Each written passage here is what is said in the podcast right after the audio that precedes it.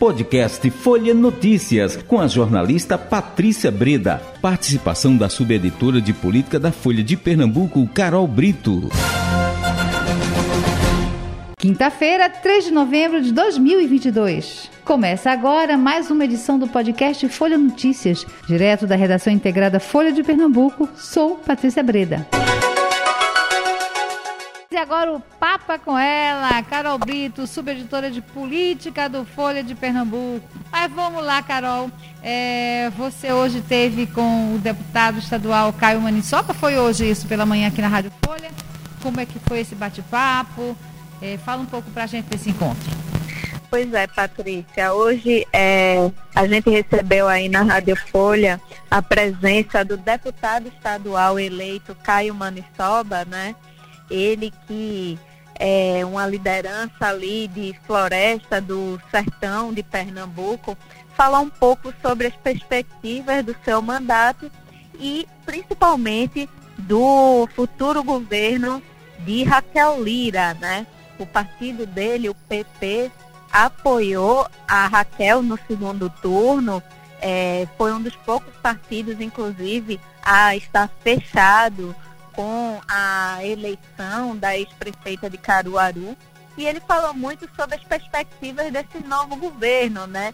Ele defendeu, por exemplo, que o PP tenha um espaço em alguma secretaria que seja chamado para conversar com Raquel Lira nos próximos dias. Ele também falou um pouco sobre as expectativas da relação de Raquel com a Assembleia Legislativa, né? Ele que é deputado estadual eleito, falou que durante esses 16 anos do governo do PSB, ele disse que teve algumas pautas que acabaram ficando de lado na casa, né? O PSB era um partido que tinha uma influência muito grande é, na Assembleia Legislativa, principalmente ali naquela época dos tempos de Eduardo Campos, que tinha um poder muito forte é, nas pautas que eram colocadas na casa. E Caio defende que nessa nova legislatura tem uma Alep mais independente, né, mais voltada, por exemplo, ele cita que muitos dos deputados eleitos para essa próxima legislatura são ex-prefeitos. Então, ele defende que nessa conjuntura aí de muitos ex-prefeitos e uma governadora do interior, que a gente tenha aí a pauta municipalista, a pauta do interior vindo com mais força nessa nova legislatura, Patrícia. Então, esses foram alguns dos pontos aí que eu destacaria dessa entrevista, viu? Muito bem. E caminhando, Carol, que outro destaque você traz para a gente hoje? Então, Patrícia, a gente teve aí desde é, do anúncio do resultado da eleição é, para presidente da República aí dias bastante tumultuados, né? A gente está vendo muitos protestos aí bloqueando estradas de todo o país. Ontem, inclusive, o presidente é, Jair Bolsonaro chegou a fazer um apelo por meio de um vídeo para que seus aliados é, parassem de obstruir as estradas.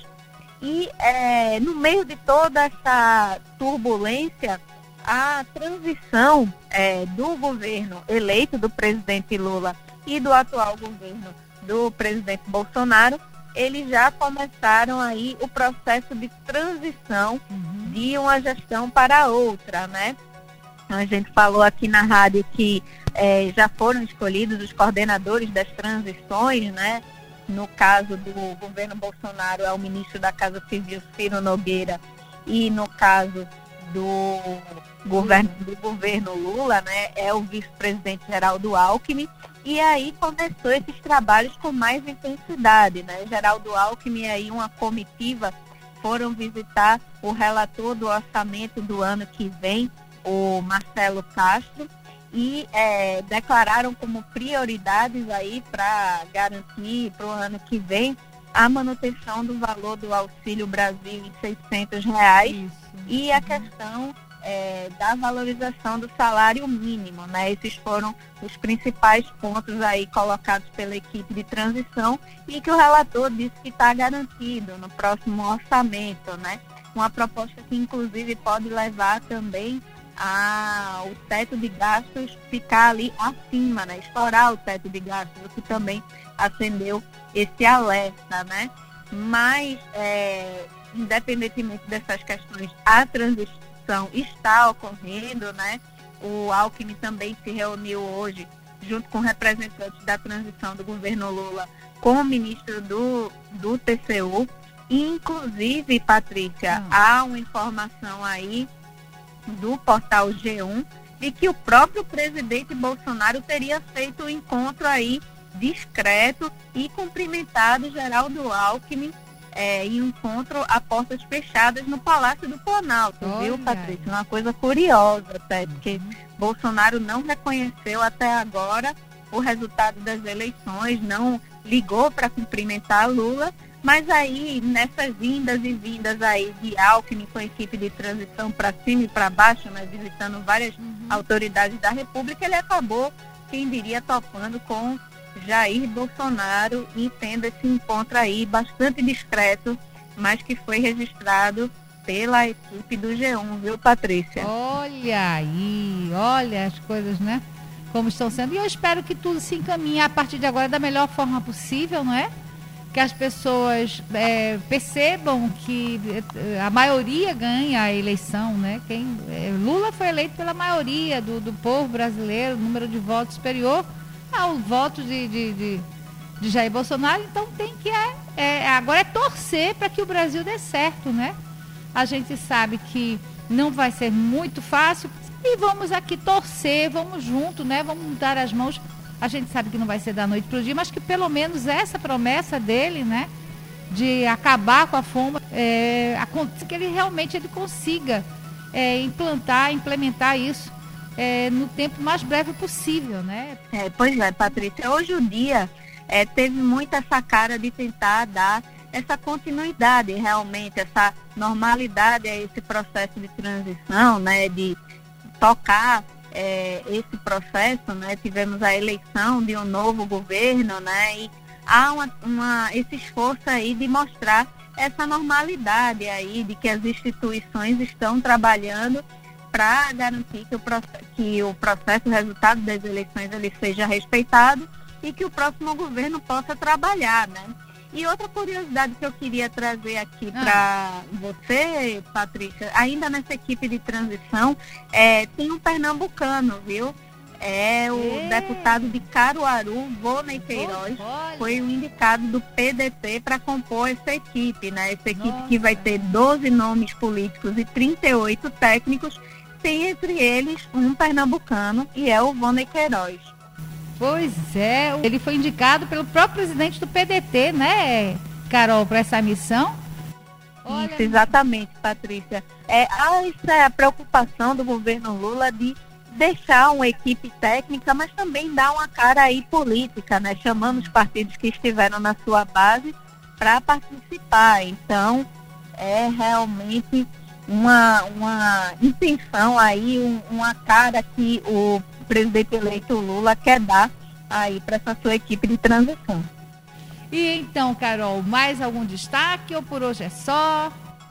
Olha, Patrícia, só para a gente falar mais uma coisinha aqui ah. sobre o ambiente local, é, a governadora eleita Raquel Lira, ela pediu férias, porque ela é, como ela muito citou aí durante a campanha eleitoral, procuradora concursada do. Estado.